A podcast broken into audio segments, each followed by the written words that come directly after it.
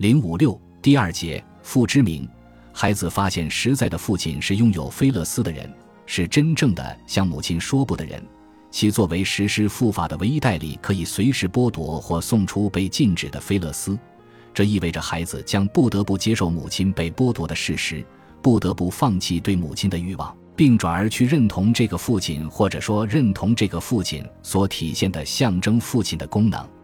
这一认同对于孩子而言有着双重的意义：一方面，它标志着自我理想的出现，标志着孩子由此从想象界运动到了象征界，成就了其在文化秩序中的主体位置。俄狄浦斯情节因此而获得解决。可另一方面，它也标志着主体的阉割，标志着想象的对象的象征性匮乏。即他不再欲望成为母亲的欲望对象，而是以这种否定性的方式，或以自我牺牲为代价，让自己拥有象征的菲勒斯，从而把自己送上了欲望的转育性链条，送上了求原乐意志的道路。孩子认同实在的父亲，根本上是因为这个父亲拥有菲勒斯，也就是说，他认同的实际是这个父亲在象征秩序中的位置，是他所体现的父亲功能。菲勒斯则是这一功能的优先能指。在第五期研讨班中，拉康运用其隐喻理论对父亲功能及其菲勒斯能指的作用进行了阐述。这一阐述随即也出现在《论精神病的一切可能疗法的一个初始问题》一文中。拉康的一个基本界定是：父亲是一个隐喻。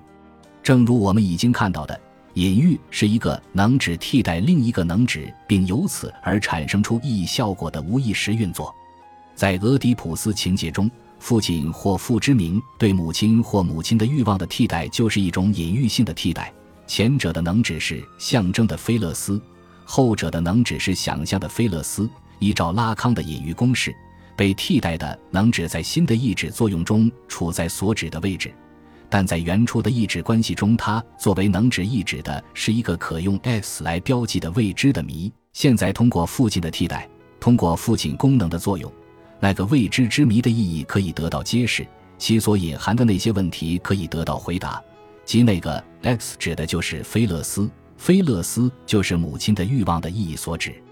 用公式来表示，就是拉康解释说，在这个公式中，大写的 S 是父之名的能指。s 是母亲的欲望的能指，s 是未知的意义。小写且斜体的 s 是隐喻引出的作为意义所指的菲勒斯，而隐喻就存在于 s 替换 s 的意志链中。s 被加上斜杠表示对 s 的抹除，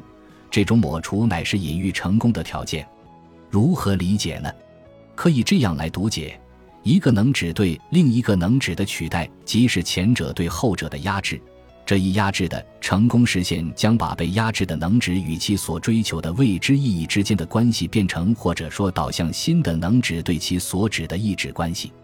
但是，公式右边的 i 又代表什么？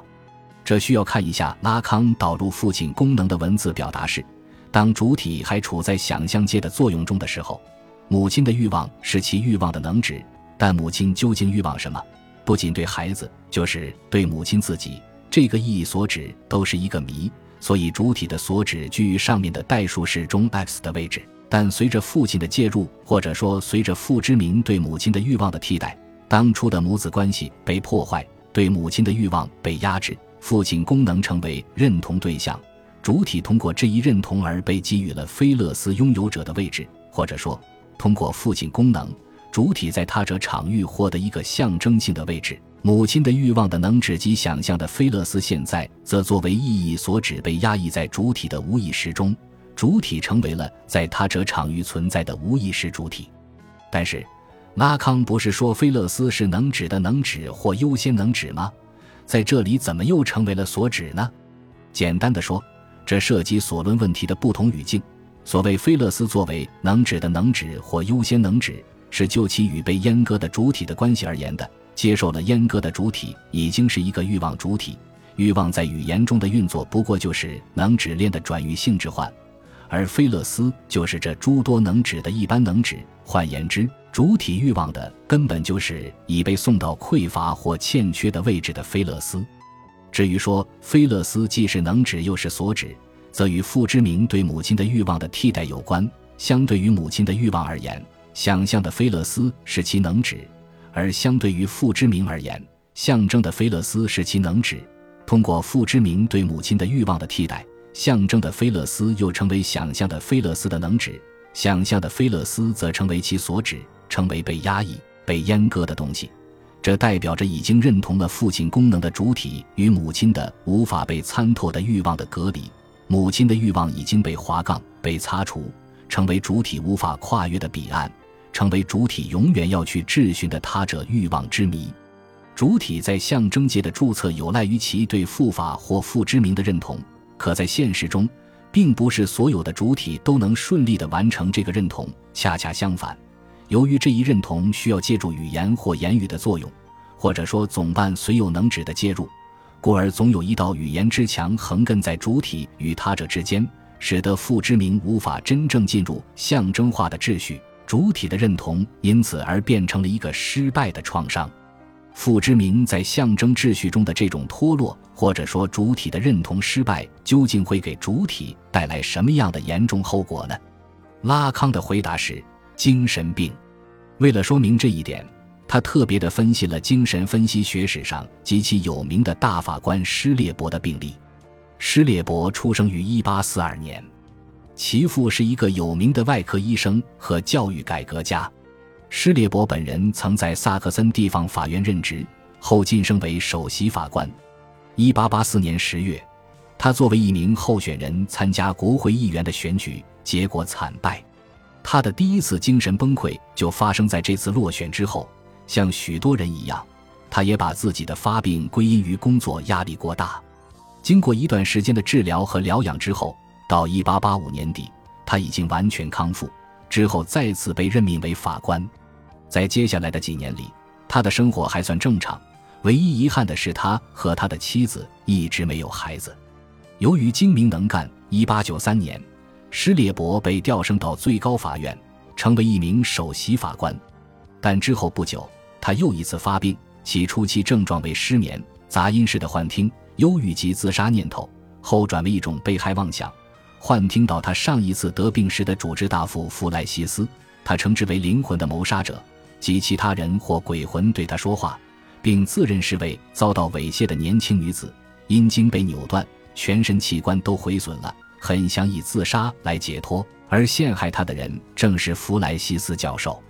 不久，这个被害妄想演变为夸大妄想，他开始感到自己和上帝在发生接触。他的器官经由神迹得以复原，成为不死之身。他也开始认为自己身负救赎人类的重任，使人类重新回到业已失落的极乐世界。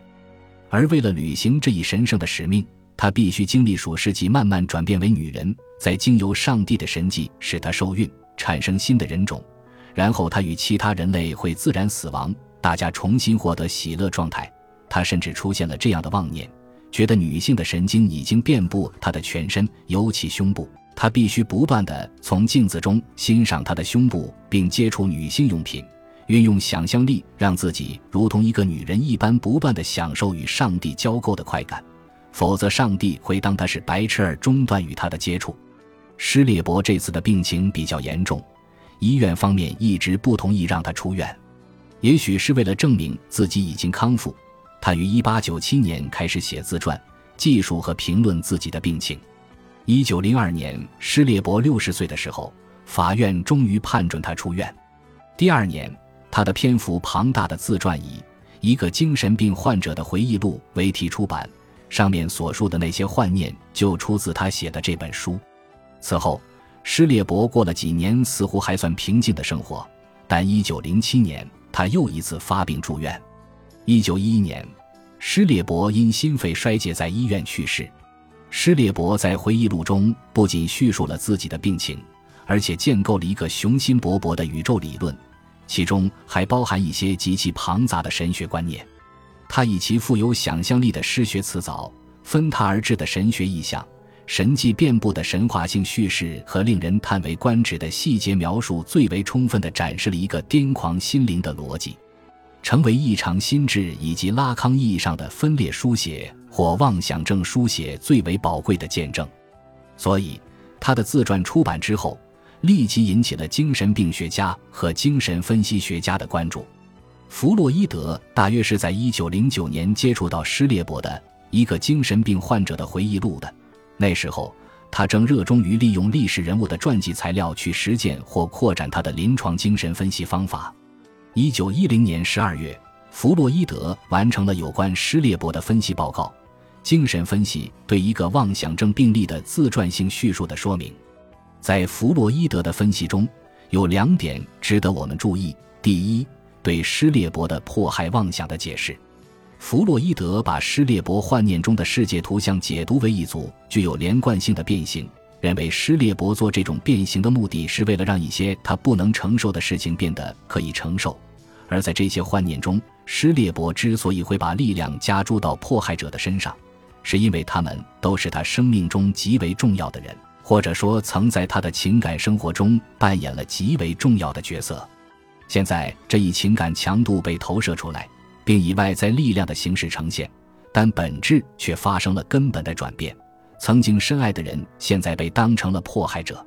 所以在弗洛伊德看来，迫害妄想的本质机制就是颠倒与投射。一个人妄想症的核心在于其对另一个人的爱恋所形成的幻想。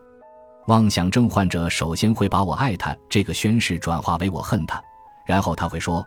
我恨他是因为他恨我，在此被投射的乃是自身内部受到压抑的恨的情感。因此，妄想症的颠倒与投射实质上是一种防御。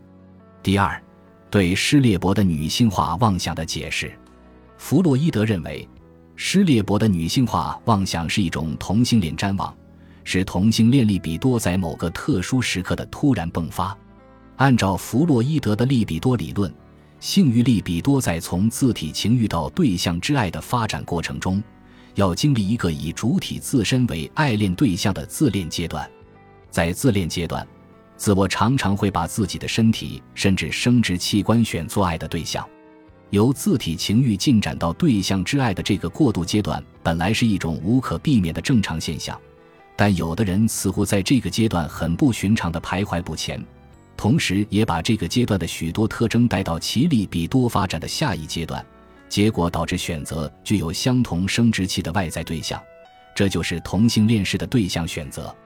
弗洛伊德说，对大多数主体而言，即使顺利地抵达了异性恋的对象选择阶段，同性恋的倾向并不会就此远离，它只是改变了方向。原先的性欲力比多结合一部分自我欲力，变成了一种社会欲力，将其中的情欲因素转而投注到友情、同志之意。团队精神以及对人类的大爱之上，而对于那些利比多发展受到阻挠的主体，由于难以抗拒或摆脱那种同性恋情欲，于是会在心理上形成一些特别的固着点，使异常强烈的利比多找不到其他宣泄出口，结果就会出现利比多的倒转，在某些特别的时刻寻找最脆弱的地方溃决而出。施列伯的发病就是这种同性恋力比多与脆弱的社会欲力在对决中最终获胜的结果。本集播放完毕，感谢您的收听，喜欢请订阅加关注，主页有更多精彩内容。